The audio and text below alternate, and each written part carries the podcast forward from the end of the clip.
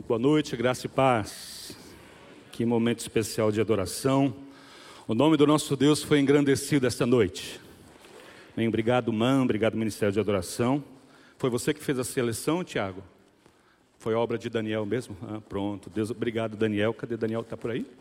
Caprichou hoje no, na adoração. O texto da nossa reflexão desta noite se encontra em Atos, capítulo 8. Por favor, abra sua Bíblia. Nós estamos no mês de junho falando sobre servindo a Deus com alegria.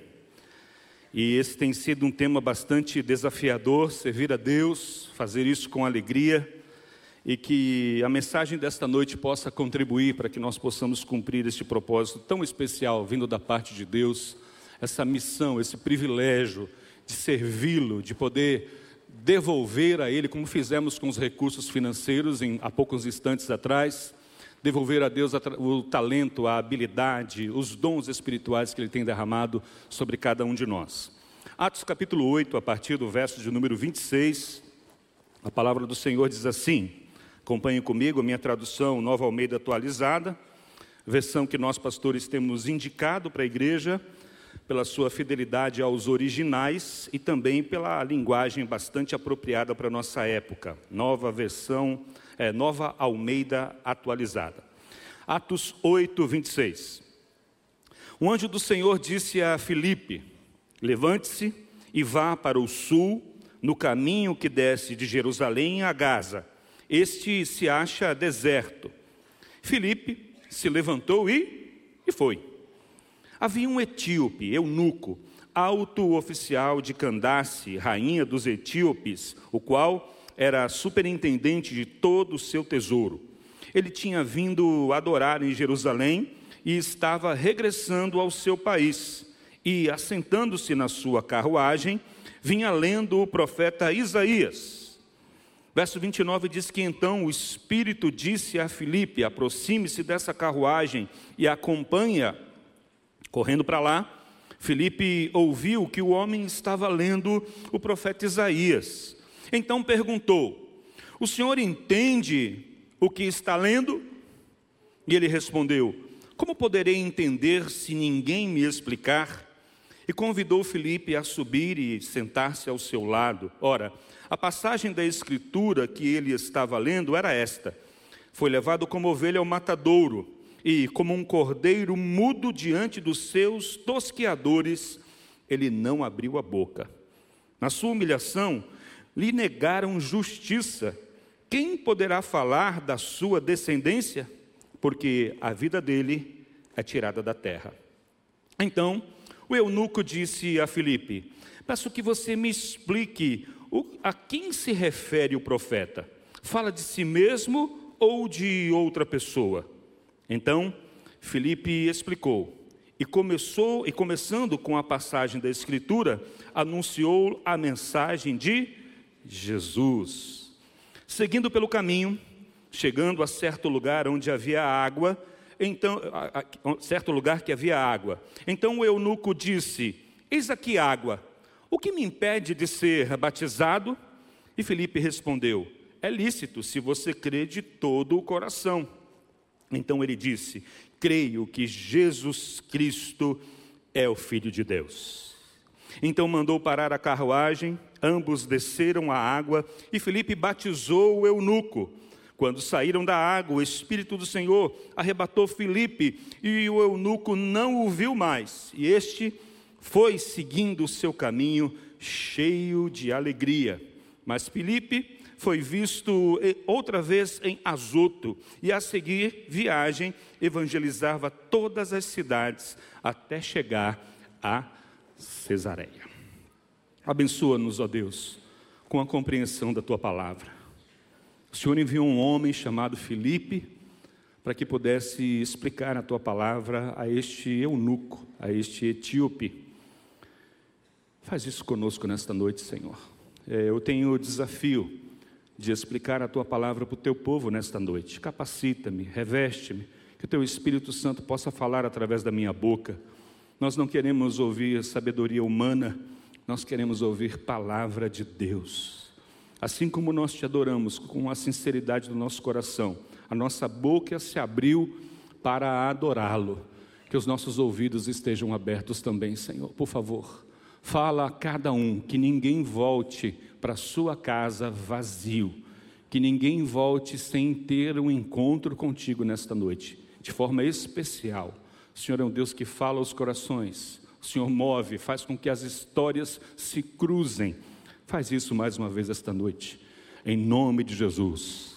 Amém. Amém. Glórias ao nome do Senhor por Sua palavra. Esse mês de junho tem sido um mês bastante com muitas atividades na nossa igreja. E é interessante é, que nós, pastores, principalmente pastor Abraão, quando nós fazemos a programação, estabelecemos os temas em cada mês, pastor Abraão faz isso logo no início do ano, é, nós não temos ideia do que Deus vai fazer e de como as coisas vão acontecer. Mas olha só como que começou o nosso mês de julho. Nós tivemos o nosso primeiro culto aqui dia 7 e nós celebramos a ceia. E o pastor Abraão esteve falando sobre o significado da ceia, a importância do cumprimento dessa ordenança cristã, e nós começamos o mês celebrando a ceia. Você sabe que a ceia é uma data bastante enigmática na IBAN. Ninguém sabe de onde vem nem para onde vai. Você, a, você, a gente fica sabendo da ceia quando chega, né? E algumas pessoas perguntam para nós, principalmente na classe de integração, pastor, quando que é a ceia na IBAN? Na ceia, tem, IBAN, tem, tem ceia na IBAN? Como é que funciona? Qual é o sistema? Eu falei, isso é um mistério, que só o pastor Abraão sabe. Eu imagino que tem determinados dias que o Senhor chega para ele, Abraão, hoje vai ter ceia. E aí tem ceia. Mas, na verdade, existem algumas situações que envolvem essa é, forma como nós celebramos a ceia, principalmente o péssimo hábito de muitos cristãos que só comparecem à igreja no domingo de ceia. Já percebeu nas igrejas como o domingo de ceia é o domingo mais cheio, onde as pessoas vão com mais frequência? Graças a Deus, nós não passamos por esse problema por causa dessa estratégia. Vinha todos os cultos, em um deles nós vamos celebrar a ceia, mas todos serão especiais. Então, celebramos a ceia dia 7. No dia 11, nós tivemos a alegria de participar do culto do envio missionário. Cezinha e Deise já não está mais entre nós. Estão já a caminho do Equador e hoje é, o Ministério de Missões da Igreja Batista Metropolitana extrapola a Bahia Todas as ações missionárias da Igreja Batista Metropolitana hoje estão localizadas na Bahia, as cinco extensões, as nove congregações, os três projetos missionários estão todos na Bahia, mas a partir deste mês e próximo mês, daqui para frente, nós temos dois, um casal de missionários no Equador, nas montanhas do Equador, pregando a palavra de Deus. Participamos desse momento especial do culto do envio de Cezinha e Deise, a família Queiroz, para o Equador.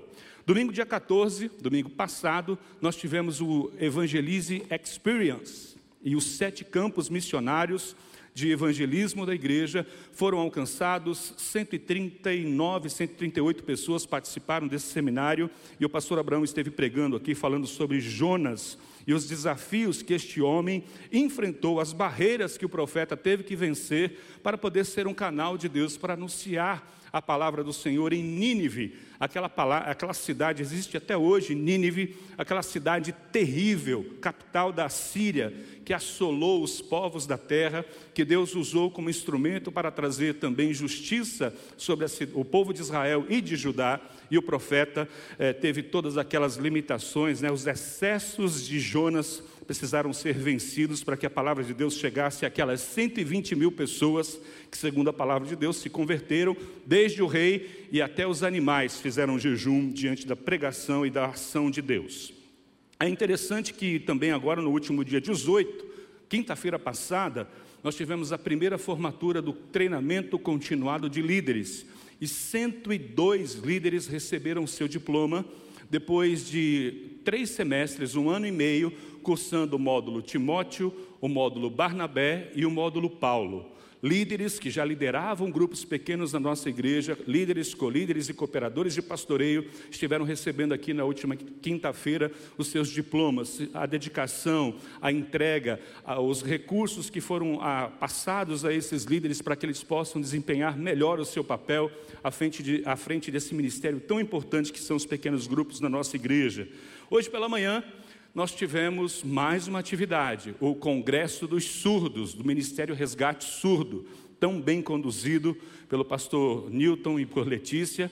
Tivemos a palavra do pastor Valdir, de uma igreja de Petrolina, uma igreja que tem um trabalho muito forte com surdos aqui no, no, no estado do, no estado do Pernambuco, na divisa ali com Juazeiro, e fomos muito, foi uma, uma manhã muito especial. Ele pregou em Libras, e Eliana voltou para casa, nós estávamos comentando qual é a igreja que você vê um pastor falar para toda a igreja em Libras. Isso foi muito precioso, obrigado, queridos, né, pela graça de ver Deus agindo no meio de vocês. Agora, homens, mulheres dispostos a servir e a cumprir a grande comissão, se envolvendo em todos esses projetos. Acredito que teve o AI também, foi esse mês, o acampamento do AI. Cadê os Escutou o barulho? Foi? Foi mês passado? No final do mês passado, né? Então, é, estas foram apenas algumas das atividades desempenhadas pela nossa igreja. E qual a nossa preocupação? Que essas atividades, esses trabalhos, de tudo aquilo que Deus está fazendo, não seja percebido pelo seu povo. Como Edilene bem disse, emocionada no vídeo e aqui na sua presença, Deus está fazendo algo extraordinário no nosso meio, mas nós corremos o risco de não perceber isso, corremos o risco de não desfrutar desse grande movimento de Deus, no sentido de levar a Sua palavra, de alcançar pessoas, de fazer algo significativo neste tempo. E esse texto que nós acabamos de ler fala sobre dois movimentos que estavam acontecendo ao mesmo tempo. A igreja do Senhor estava avançando, a igreja estava crescendo, saindo de Jerusalém e alcançando outras cidades. A história de Filipe não começa aqui no capítulo 8. A história de Filipe começa em Atos, capítulo 6. E a igreja cresce de tal forma que os apóstolos não conseguem mais dar conta daquela grande comunidade e alguns problemas, principalmente na assistência social, começaram a chegar na, aos ouvidos dos apóstolos. E eles ficaram preocupados porque não conseguiam cuidar do ministério da palavra e da oração e mais os serviços que a igreja prestava. Então levantaram sete homens e dentre eles Filipe. É interessante o critério de escolha desses sete homens. Não eram homens é, bacharéis em teologia, não foram homens também que tivessem experiências é, na religião é, judaica. É interessante que o critério foi que eram homens cheios do Espírito Santo, capítulo 6, verso 3 diz: Por isso, irmãos, escolhei dentre vós sete homens de boa reputação, cheios do Espírito Santo e de sabedoria, para, os, para os encarregarmos deste serviço. E o parecer, verso 5, agradou todos. Então elegeram Estevão, cheio, homem cheio de fé e do Espírito Santo, Filipe, Prócoro, Nicanor, Timão, tem nada a ver com Coríntios, Pármenas, e Nicolau, prosélito de Antioquia. Apresentaram-se estes homens aos apóstolos e, orando por eles, lhes impuseram as mãos. Então, é, aparece na história participando do movimento de Deus do crescimento da igreja. E é curiosa essa seleção desses sete homens, porque o capítulo 7 vai falar sobre Estevão.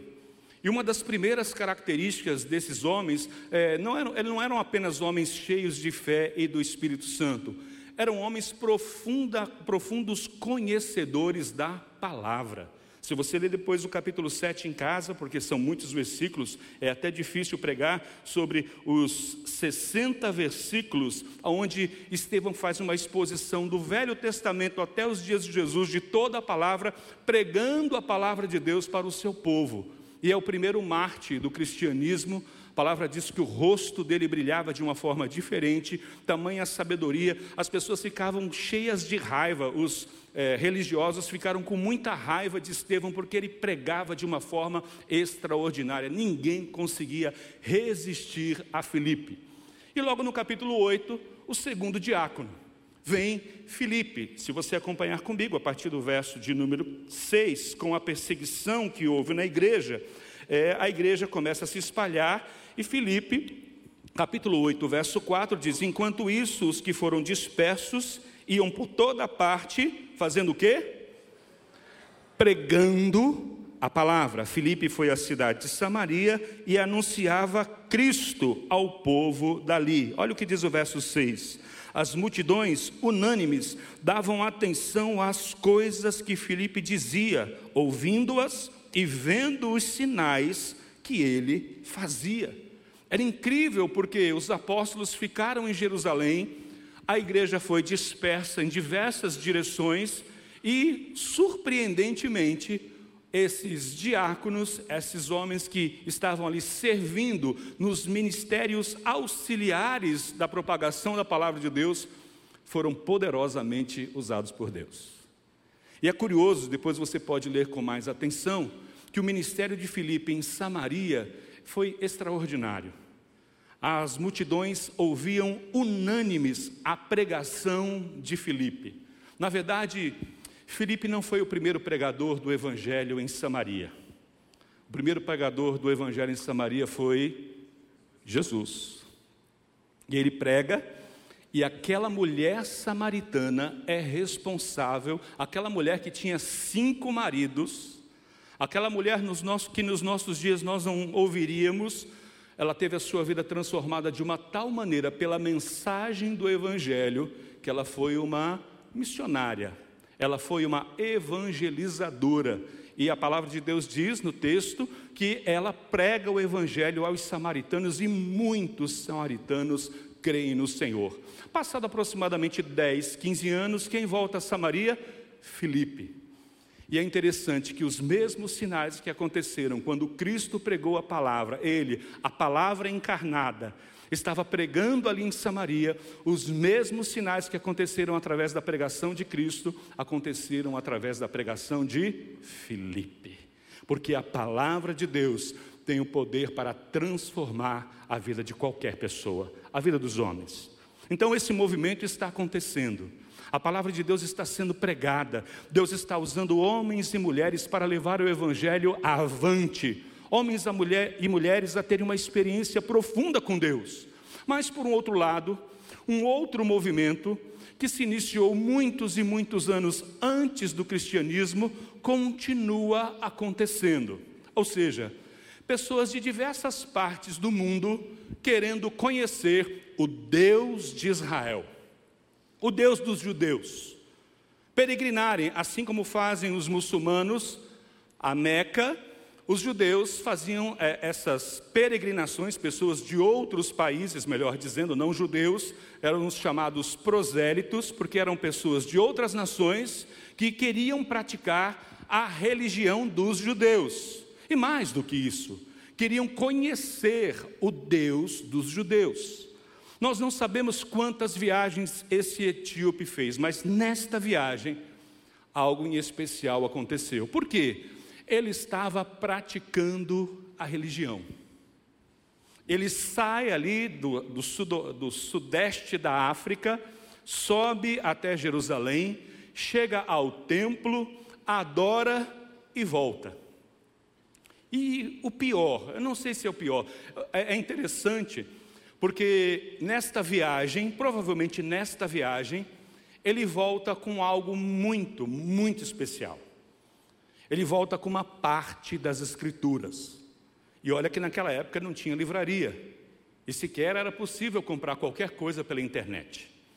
Então, este homem, por ser um alto oficial da Etiópia, Candace, na verdade, não é o nome de uma pessoa, é um título, porque era uma dinastia de rainhas etíopes guerreiras que dominaram uma grande parte da, época, da África. As histórias dessas rainhas etíopes são registradas de uma forma muito significativa. Então, tenho esse pedaço histórico da Bíblia aqui. Então, esse homem tinha uma alta posição, ele tinha bastante recurso, porque ele volta com um pergaminho.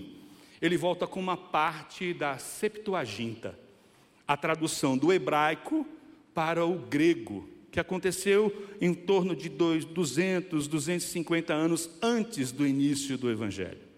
Então, ele volta com uma parte das Escrituras. E pense só, uma pessoa que nunca teve a oportunidade de ter contato com a Bíblia. Nós estivemos falando sobre isso aqui alguns domingos atrás, na, no do, domingo da igreja perseguida. O quanto é difícil entrar com a palavra de Deus na Coreia do Norte. O quanto é difícil entrar em alguns países muçulmanos com a palavra de Deus. E de repente este homem sobe para Jerusalém, adora o Deus de Israel e volta com um pedaço da palavra do Deus de Israel. Que coisa incrível, que coisa fantástica. No entanto, neste movimento, não acontecia nada. Ele subia, ele descia e continuava sem sequer entender o que a palavra de Deus dizia. Isso é muito triste. E isso é extremamente preocupante, porque talvez passaram-se mais de dois mil anos, ou um pouco menos de dois mil anos, mas talvez você tenha tido já essa experiência de chegar na igreja, participar de um culto, não entender muita coisa do que acontece no culto, ouvir uma pregação, não entender bulhufas daquela pregação e voltar para casa muito triste. Já aconteceu isso com você? Houve uma época comigo e com a Eliana, nós não tínhamos os nossos filhos ainda, acho que não, não tinha nascido o Irem e a Larissa. Nós participávamos de uma igreja, sempre estivemos na igreja. É, nessa época eu era o vice-presidente dessa igreja batista lá em São Paulo. E nós íamos para o culto. Na verdade, Eliana tocava, íamos cedo para a igreja, ela tocava para o coral, ela tinha um ensaio do coral, eu tinha uma reunião com os jovens, depois vinha o culto, nós tínhamos o culto e voltávamos para casa. A igreja era distante de casa. Não foram poucas as vezes, foram dezenas de vezes que nós sentávamos no sofá de casa depois do culto e a gente começava a chorar de fome. Fome espiritual. Porque aquele culto não falava ao nosso coração. Eram palavras repetitivas. Eram palavras soltas, desconexas. A palavra de Deus não era explicada. Deus nos livre e nos guarde de você que está aqui nesta noite ou nos ouvindo pela internet participar de um culto assim. É muito triste.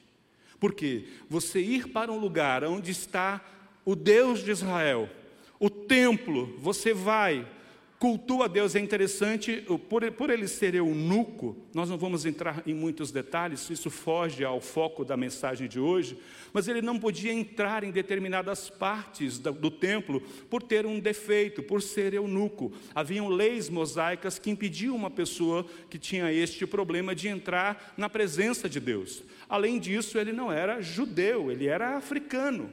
Então ele ficava, é, é o chamado prosélito das portas. Então era alguém que tinha até, ele tinha acesso até certo lugar. Mas mesmo assim, ele saía lá do seu país, chegava até Jerusalém, entrava até certo ponto do templo, a certa parte do templo, mas ele não podia participar do que estava acontecendo lá dentro.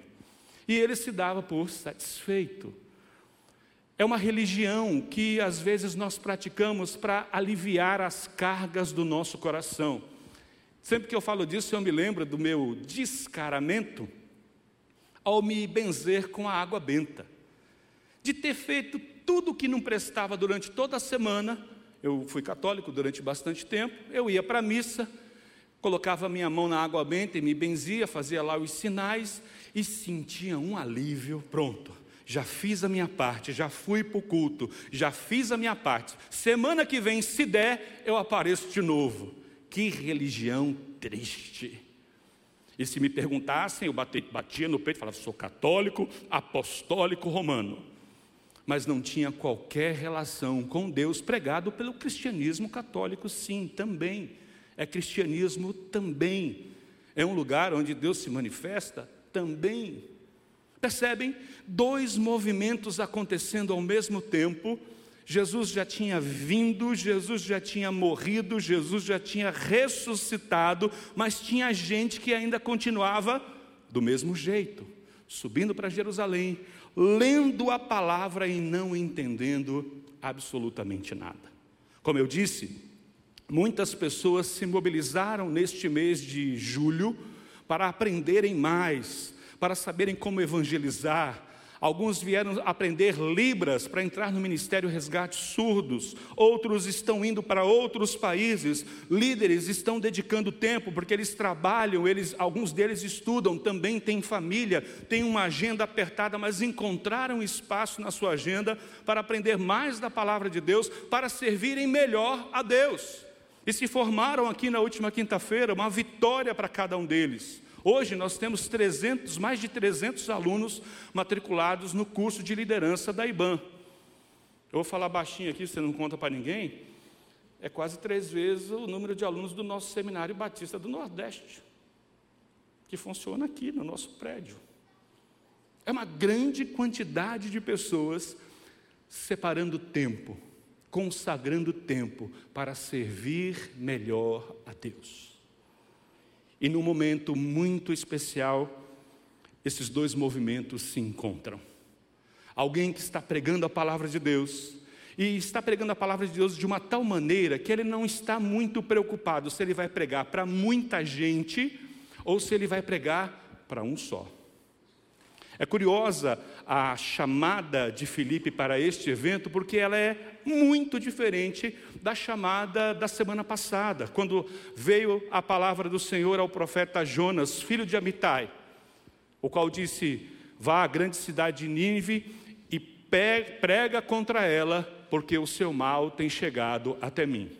Levantou-se, pois, Jonas, mas para fugir da presença do Senhor. Ao invés de ir para Nínive, foi para Tarsis. Mas aqui não.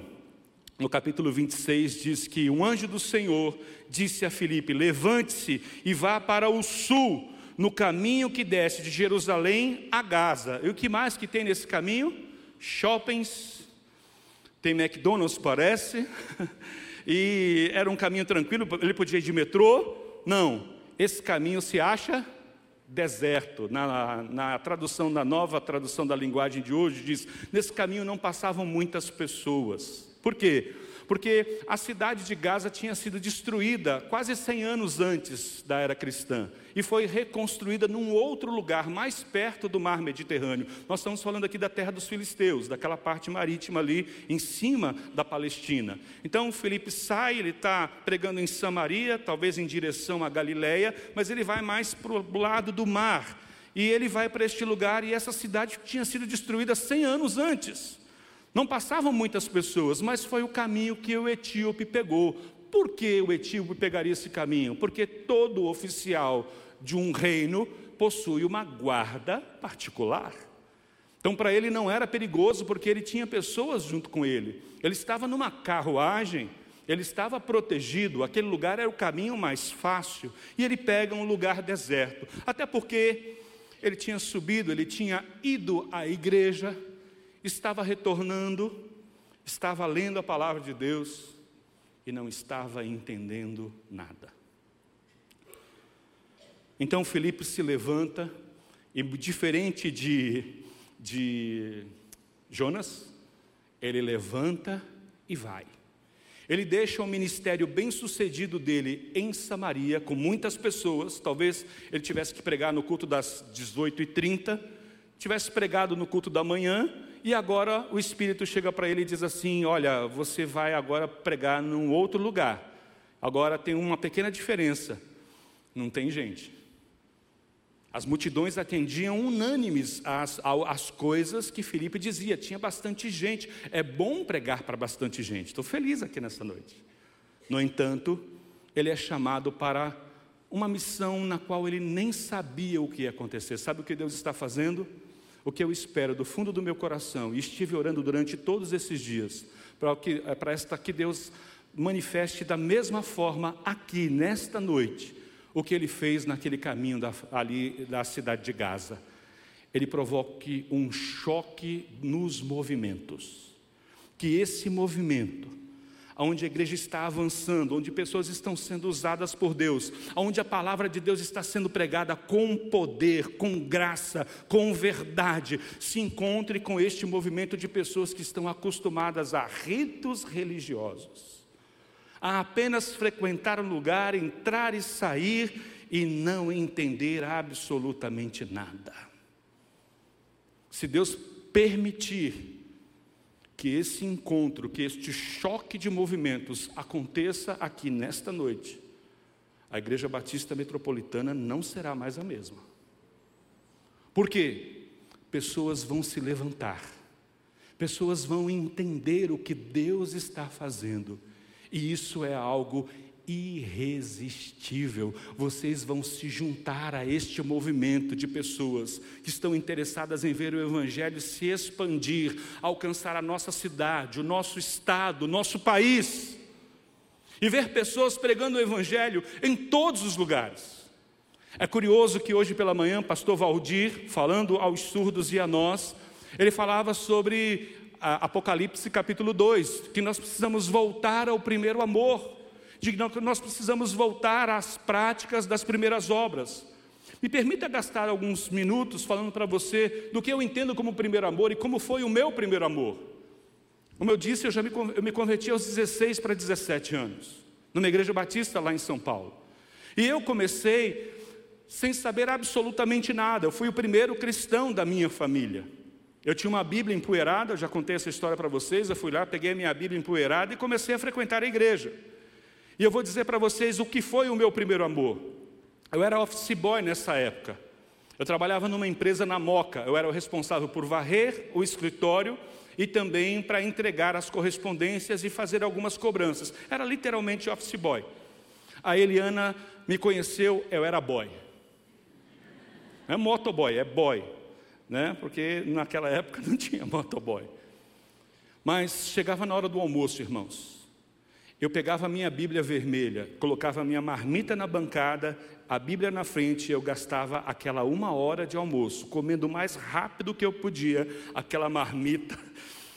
Ai meu Deus, aquela marmita.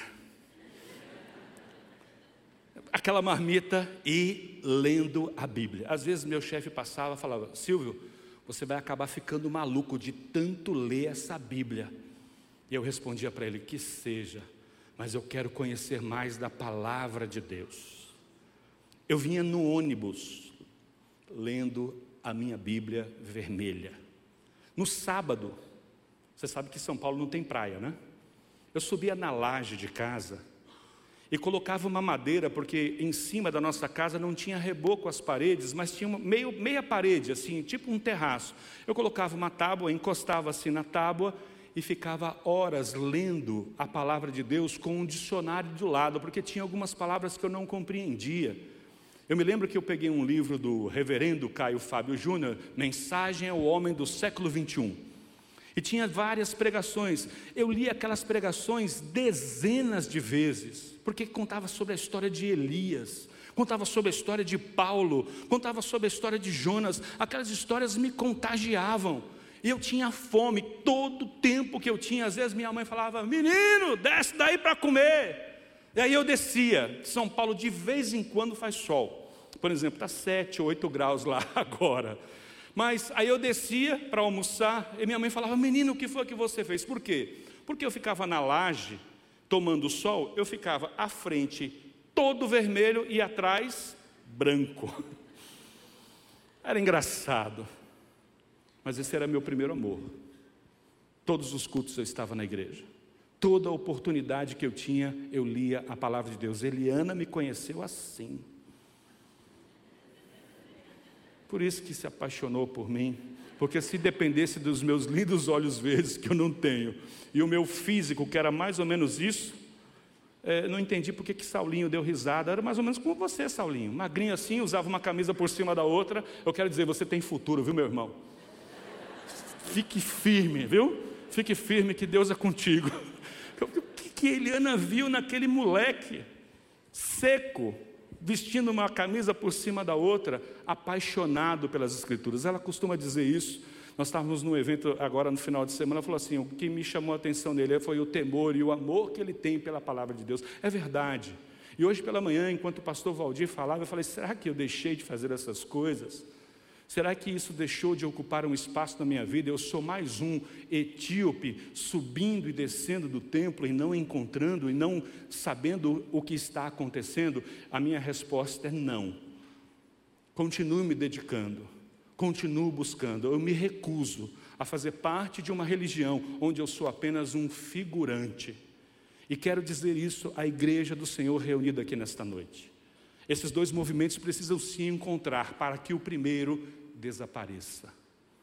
De pessoas que fazem as coisas de forma mecânica, de pessoas que fazem as coisas sem entender o que Deus está fazendo. E isso só vai acontecer através da pregação da palavra.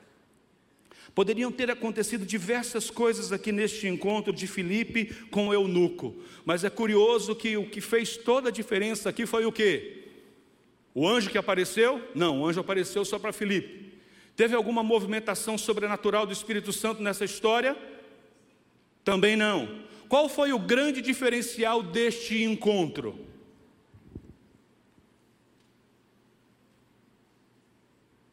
Ninguém se atreve? a pregação da palavra. Exatamente o que eu estou fazendo neste momento, pegando para você a palavra de Deus. Sabe por quê? Hoje nós temos muitos cultos e pouca palavra, muita pregação e poucos sermões. A palavra está sumindo das igrejas na programação de igreja tem tanta coisa, tanta coisa, que o espaço para a palavra, ó, igual o salário de um determinado professor famoso que tem por aí. Às vezes nós somos convidados para ir em algumas igrejas, eu já fico ressabiado. Eu falo para ele, não vou mais. Ela fala, deixa de ser chato. Aí eu vou, aí eu fico mais chato ainda. Por quê? Nós chegamos para pegar numa igreja, aniversário de uma igreja, por exemplo. Aí tem 732 músicas. Depois dessas 732 músicas, tem cinco coreografias. Depois das cinco coreografias e das setecentas e tantas músicas, tem uma palavra especial. E aí, no final do culto, bom, agora queremos chamar aqui o pastor, olha no relógio e fala: Eu vou falar, boa noite, até logo, amém. Ah, pastor, o senhor pode dar uma palavra rapidinho, uns 15, uma palavrinha de uns 10, 15 minutos? Se, uma, se um, um pastor ou se uma igreja fizesse comigo, eu nunca mais volto lá. Porque isso quer dizer que a palavra não é algo importante naquela cerimônia. E nós participamos de dezenas de cultos assim, e a gente fica aflito, porque não é isso que Deus tem para o seu povo. Porque no que você está recebendo nesta noite, algo poderoso pode acontecer com você agora. Porque se você entender o que Deus está fazendo, algo dentro de você vai ser transformado. Aquele homem toma alguns passos que eu acho que eu e você precisamos atentar para eles e fazer seguir o mesmo caminho. Por quê? Se nós buscarmos a palavra de Deus, se nós buscarmos compreender a palavra de Deus, a nossa vida será transformada, porque a palavra de Deus é o poder para transformar aquele que crê. Por favor, não se conforme com essa situação de ler, de ler, de ler e não conseguir entender nada. De participar de um culto e não compreender o que Deus está fazendo no nosso meio. O que é esta noite? Ela é uma grande celebração do que Deus está fazendo ao longo de toda a semana porque Deus salvou nessa semana, porque Deus atendeu crianças nessa semana, porque pessoas foram curadas nessa semana, porque pessoas foram ensinadas nos pequenos grupos nessa semana, nós estamos reunidos aqui nesta noite para celebrar a Deus por tudo aquilo que Ele tem feito no nosso meio. Aleluia! Uma grande oportunidade de dizer: Senhor, nós te amamos, Senhor, a vida contigo é incrível, nós queremos mais do Senhor. E não ficarmos apenas como espectadores. É, passageiros de uma carruagem, sentados, ouvindo sem entender nada, está repreendido em nome de Jesus. Lê sem compreender o que a palavra de Deus diz, que isso não aconteça com você em nome de Jesus. Busque esse caminho precioso que esse etíope pegou, porque se aconteceu com ele, vai acontecer com você também. E foi por isso que esta palavra foi escrita. Deus inspirou Lucas para escrever Atos. E fez com que esta palavra, escrita mais de dois mil, um pouco menos de dois mil anos atrás, chegasse até nós em português. Para que nós compreendêssemos para que nós entendêssemos o que a palavra de Deus diz, porque Deus quer salvar, Ele nos ama. Deus ama o mundo de tal maneira, e toda mensagem tem a ver com Cristo, toda a Bíblia tem a ver com Cristo. Se você lê Gênesis, Cristo. Hoje pela manhã participei de uma pequena aula aqui na nossa classe, em, compreendendo a sua Bíblia com Márcio.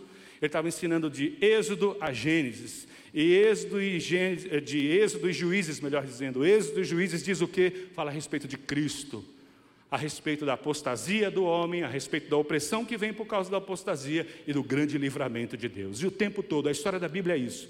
Deus abençoa, o homem esquece de Deus. Vem uma opressão, ele clama a Deus, se arrepende, Deus vai e liberta. A Bíblia é uma história de salvação. Tudo que tem na Bíblia fala sobre Cristo é a cristologia, é a teologia bíblica. Por isso, olha que interessante. A primeira coisa que este homem faz, o primeiro passo que o etíope dá e chama a nossa atenção, é que ele reconheceu que não compreendia e pediu ajuda. É interessante as palavras de Calvino sobre esse trecho. Diz assim: declarou Calvino, foi das mais, das mais notáveis a modéstia do eunuco, que não somente permitiu ser indagado por Filipe, que me parecia dos mais comuns, um homem dos mais comuns, mas também confessou francamente a sua ignorância. Porque aquele homem era um alto oficial da Etiópia, era alguém, um ministro do governo, era um ministro da fazenda de um reino poderoso. Etiópia, nesta época, tinha um reino poderoso, ao ponto de ele poder se transportar de um país para o outro mas era ignorante. E ele reconhece isso, e ele diz assim: Como que eu vou compreender? Verso de número 31. Se ninguém me ensinar, essa pergunta, irmãos, eu gostaria que você saísse daqui com ela, ecoando no seu coração: Você entende o que você está lendo? Você compreende o que você está fazendo aqui nesta igreja? Você está entendendo? Você compreende? É interessante a pergunta de, de Filipe: O senhor está entendendo o que está lendo? A resposta dele, talvez se fosse um de nós, ou fecharia o vidro, que petulante. Eu aqui, oficial do rei, da rainha, na minha carruagem, chega um qualquer e pergunta: oh, você está entendendo? Quem que ele acha que eu sou? Está pensando que eu sou o quê? Eu sou o, o tesoureiro da Etiópia. Olha o meu exército, olha a minha carruagem, olha a minha roupa. Como que você me faz uma pergunta ridícula como essa? Mas a resposta do etíope abriu caminho para a sua grande experiência com Deus. Ele foi sincero, ele foi franco com respeito à sua ignorância e responde: Como poderia entender se ninguém me explicar. E convidou, capítulo 30, verso 31, e convidou o Felipe para subir e assentar-se do seu lado. Primeiro passo, reconhecer a nossa dificuldade. Segundo passo, pedir ajuda. Talvez no seu caminho para o trabalho aconteça de um chato ou uma chata encostar do seu lado e fazer a seguinte pergunta: Você é cristão? Você é crente? Já imaginou você, sete horas da manhã, dentro de um gol, de um grande ônibus lotado, indo para o trabalho, um cara senta do seu lado e fala: Você é cristão? Ou então, de repente, você está lendo a Bíblia eu entro em algumas lojas, eu vejo pessoas no caixa lendo a Bíblia. Eu entro em algumas repartições, eu vejo algumas pessoas lendo a Bíblia. Qual é a primeira coisa que eu preciso fazer?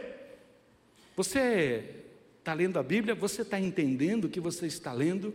Porque às vezes a pessoa está com a Bíblia em cima do balcão, está com uma música cristã tocando no computador e está falando as coisas mais indecentes aqui. Já vi muito dessas cenas.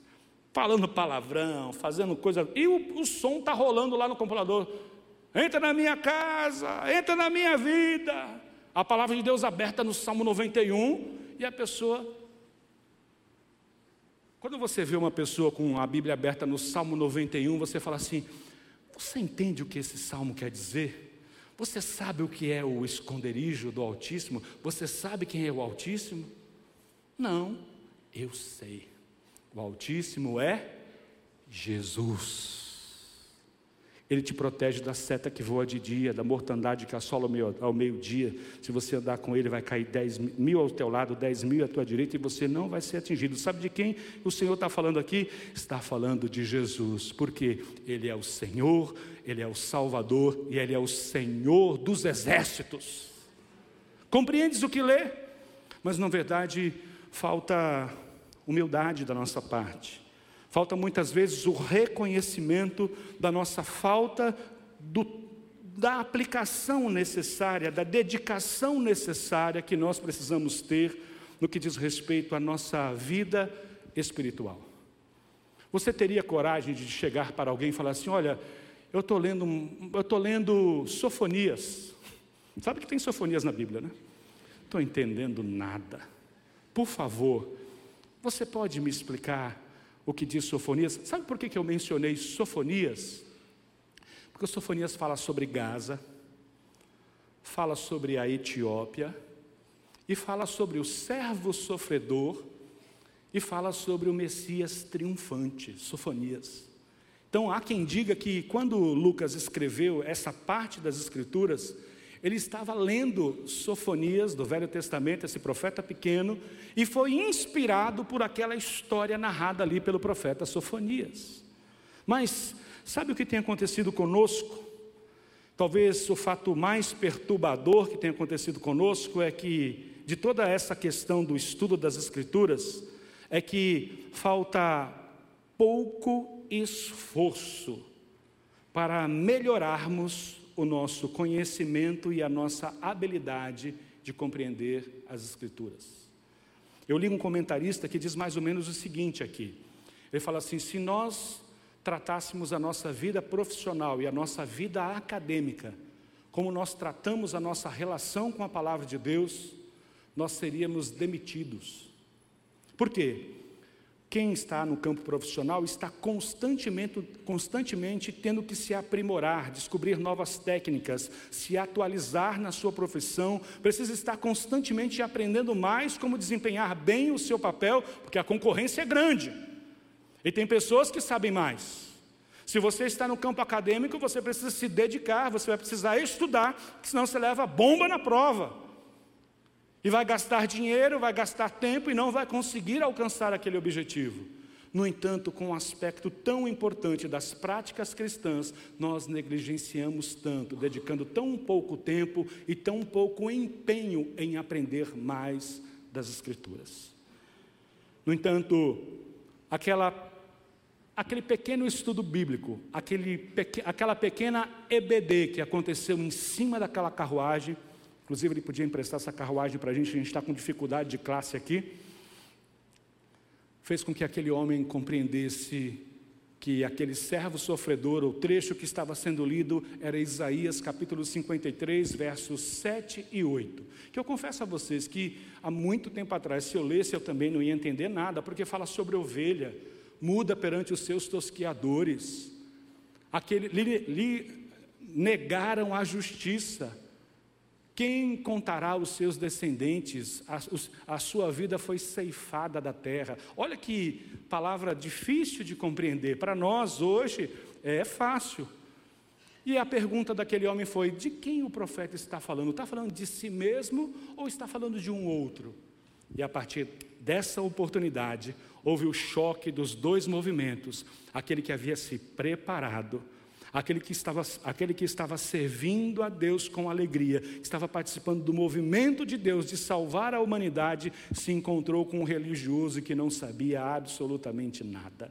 E desse choque incrível, dessa providência divina, aquele homem compreendeu que Jesus era o Filho, ele é o Filho de Deus. Ele entendeu tão bem que quando eles estavam passando e viram ali um lago, um lugar onde tinha água, provavelmente um rio, esse rio existe até hoje. Os arqueólogos identificaram esse rio na faixa de Gaza, nessa cidade ah, abandonada.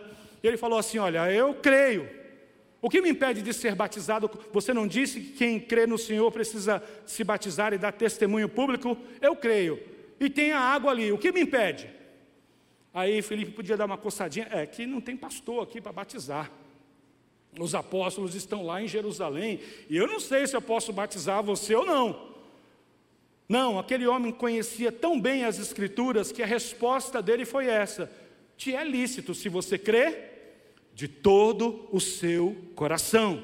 Porque o que é o batismo? É a declaração pública de uma fé que eu tenho em Cristo. Eu faço, torno público esse sentimento e esta minha decisão. Isso é o batismo.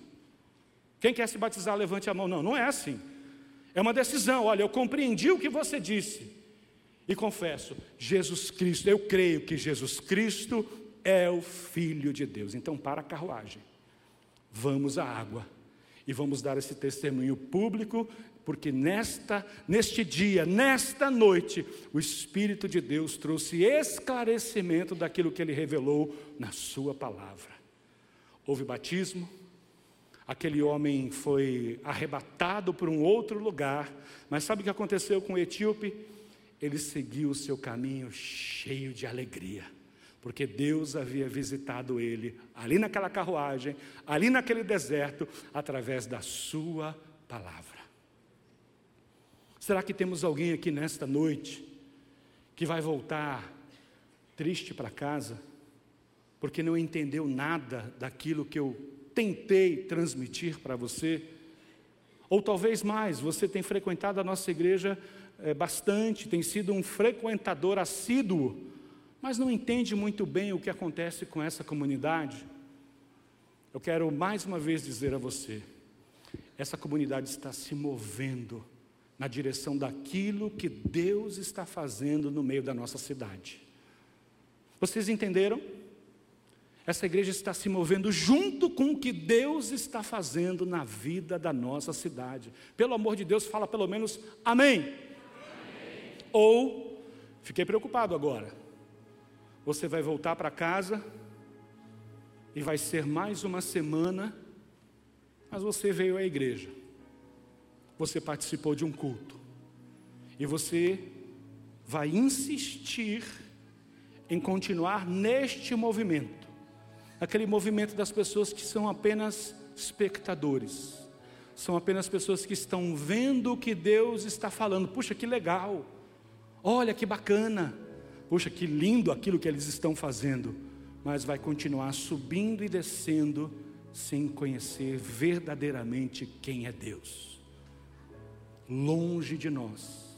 O desejo do meu coração é que ninguém passe por essa porta sem estar com seu coração cheio de alegria para mais uma semana, preparado para o que Deus vai fazer no nosso meio nesta semana. O que será que Deus vai fazer com você? Para onde Deus vai te levar amanhã? Quando você chegar no seu trabalho, qual é a oportunidade que você vai ter para falar a respeito da palavra de Deus? Não vem com a sua conversa, com as suas ideias. Pregue a palavra de Deus. João 3,16. Porque Deus amou o mundo de tal maneira que deu o seu Filho unigênito para que todo aquele que nele crê não pereça, mas tenha a vida eterna. Esse é o maior sermão que você pode pregar em qualquer lugar. E sabe o que vai acontecer? Deus vai salvar através da sua palavra. Porque não é você, é a palavra de Deus. Não é a sua vontade, é a vontade de Deus. Salvar libertar, transformar vida de pessoas. O que Deus vai fazer conosco essa semana? Eu não sei. Mas para que você possa pensar um pouquinho mais, nós vamos cantar uma canção. E que o Espírito de Deus possa nos conduzir hoje, até mesmo para sair de um movimento e entrar neste outro movimento que Deus está fazendo. Esse movimento de Deus tem dois mil anos, tem alcançado vários países, vários povos, línguas e nações. Deus tem salvado pessoas em todos os lugares das formas mais incríveis possíveis. E sabe o que Ele quer? Ele quer usar você. Vamos orar na forma de canção.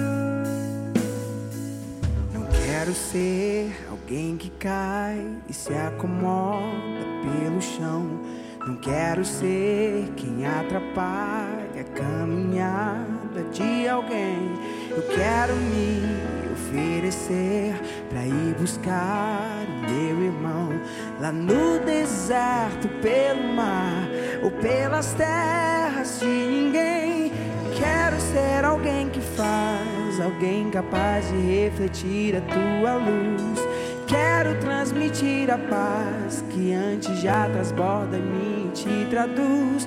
Levar o que faz da minha vida algo que valeu a pena ser.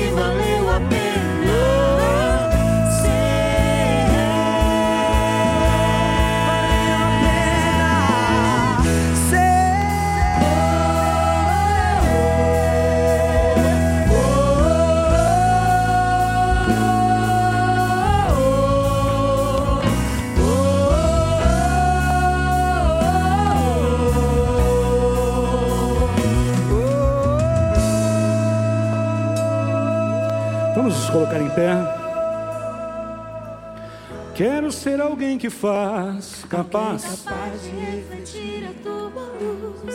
Quero transmitir a paz que antes já transborda em mim te traduz. Levar o que faz da minha vida algo que valeu a pena ser. Mais uma vez, as nossas vozes em forma de oração.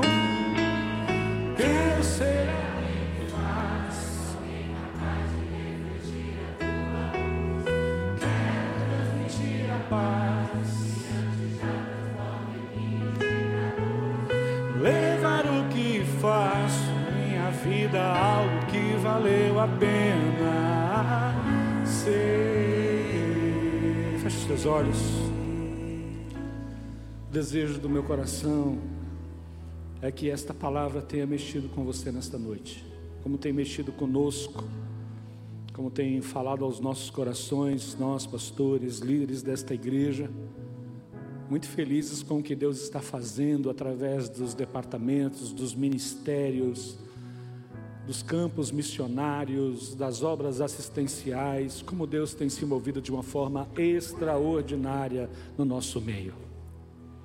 Mas servir a Deus com alegria é esta aventura de não saber muito bem o que vai acontecer, mas que Deus vai fazer algo extraordinário, algo que vale a pena.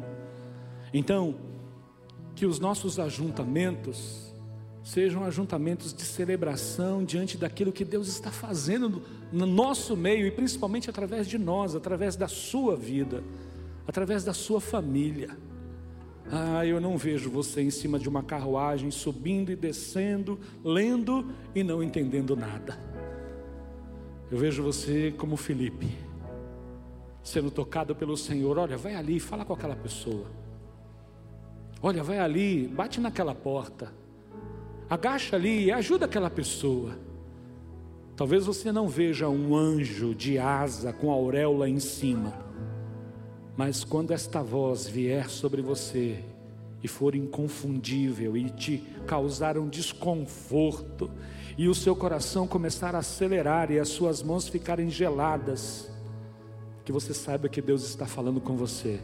E mais, Ele vai fazer alguma coisa extraordinária através da sua vida. Naquilo que você sabe, no ponto que você já chegou, mas você precisa fazer parte desse movimento de pessoas que estão servindo a Deus. Eu não sei se você prestou atenção, mas nossa igreja não tem diáconos.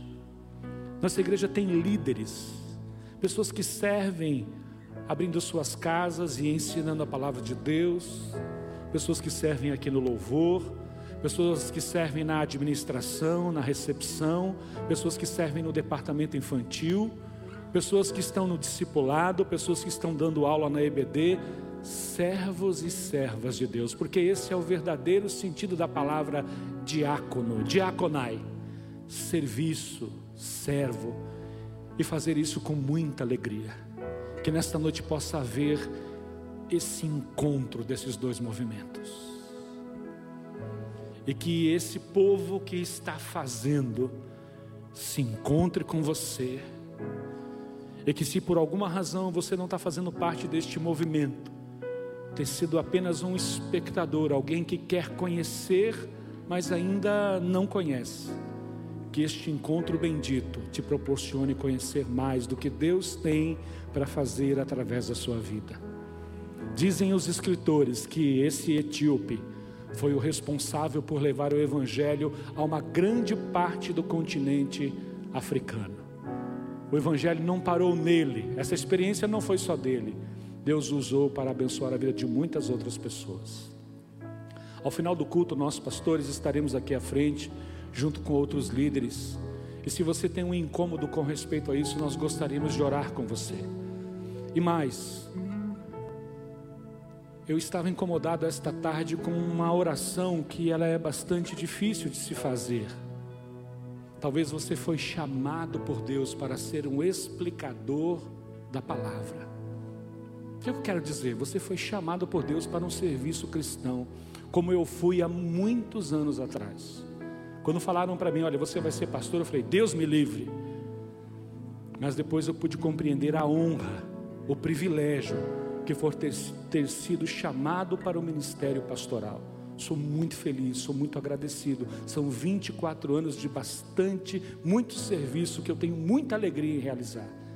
E eu sei, eu sei no meu coração que há pessoas aqui que foram chamadas por Deus e que estão se envolvendo com seus negócios profissionais, pessoas que estão fazendo seus cursos acadêmicos e esqueceram do chamado que Deus deu há algum tempo atrás. Eu quero que você, nesta noite, mais uma vez se curve diante do Senhor e diga: Senhor, eis-me aqui, porque se você for um Jonas, o mar vai ficar revolto. Se você for um Jonas, você pode até tentar ir para Tarsis, mas que você vai parar aonde Deus mandou você chegar. Ah, isso eu tenho plena convicção. E eu espero que não seja necessário três dias de angústia, de muita tristeza, mas que a sua obediência, como foi com Felipe, possa proporcionar um tempo muito, muito especial da parte de Deus com aquilo que Ele vai fazer. E você que tem um chamado, me procure ao final do culto. Eu quero estar orando com você. Homens e mulheres chamados por Deus para levarem a palavra do Senhor. Que honra! É melhor do que ser administrador, é melhor do que ser médico, advogado. Pregar a palavra de Deus transforma a vida das pessoas. Eu não quero, em absoluto, desprezar a sua profissão e a sua vida acadêmica, mas eu quero te falar de uma coisa sobremodo excelente: servir a Deus, dedicar tempo, dedicar vida, habilidades ao serviço do Senhor, porque Ele realmente vai fazer coisas incríveis, está fazendo coisas incríveis e quer usar cada um de vocês, ok? Quero orar com você que tem um chamado. Nós vamos orar, nós vamos apresentar isso diante de Deus e nós vamos dar um direcionamento, nós vamos acompanhar, porque é Deus que está fazendo isso. É o Espírito de Deus que está se movendo no nosso meio, levantando homens e mulheres para pregar a palavra de Deus. E vai te abençoar também na sua vida profissional, na sua vida acadêmica, aonde você estiver. Você é chamado para ser um Felipe, servindo a Deus com alegria e ver o poder de Deus se manifestar através de Sua palavra. Obrigado, Senhor, por esta noite, obrigado pela Tua palavra e obrigado pelo Teu Espírito Santo que nos capacita a compreendê-la. Não deixa, Senhor querido, que ninguém volte para sua casa hoje sem saber o que aconteceu e sem ter entendido esta palavra. Por favor, por favor, Senhor, por favor. Fala com os teus servos e com as tuas servas como o Senhor tem falado comigo. Fala com os teus filhos, como o Senhor tem falado na vida de muitos líderes, servos e servos desta igreja, que tem feito coisas incríveis, levando a tua palavra nos lugares onde a tua palavra precisa ser pregada. Obrigado pelo ministério de evangelismo, de missões, de discipulado, os adolescentes, os jovens, trinta e tantos ministérios servindo ao Senhor com alegria e fazendo a tua palavra chegar e ser entendida onde pessoas não entendem. E se houver alguém aqui assim, Senhor, aproxima de nós e nos envia até eles, e que eles reconheçam esta necessidade e sejam ensinados e se transformem em poderosos instrumentos nas tuas mãos. É isso que nós desejamos, fazer parte deste movimento, levar o Evangelho a todos os lugares aonde o Senhor quer que o Evangelho chegue, inclusive aqui em Salvador, inclusive onde moramos, inclusive onde estudamos, inclusive na nossa comunidade. Que a tua palavra seja pregada e vidas possam dizer: Eu creio, Jesus Cristo é o Filho de Deus que a gente tenha dificuldade com o batismo, Senhor, de tantas pessoas que querem dar o testemunho público de sua fé, mas faz isso, faz isso no nosso meio, levantando homens e mulheres para ensinar a tua palavra, para pregar a tua palavra, para explicar a tua palavra. Esse é o nosso desejo, e que toda esta grande multidão seja um poderoso instrumento nas tuas mãos. Eu os abençoo nesta noite. Que a tua graça, Senhor Jesus, que o teu amor, Deus Pai, e o Senhor, Espírito Santo, que leva para onde quer, que revela toda a verdade, se manifeste poderosamente na vida do teu povo. Nós te agradecemos por esta noite, consagramos a ti esta nova semana. Faz tua obra em nós, queremos te servir com alegria. Em nome de Jesus nós oramos. Amém. Aleluia. Glória a Deus. Uma boa semana. Deus te abençoe e te use para a glória dele.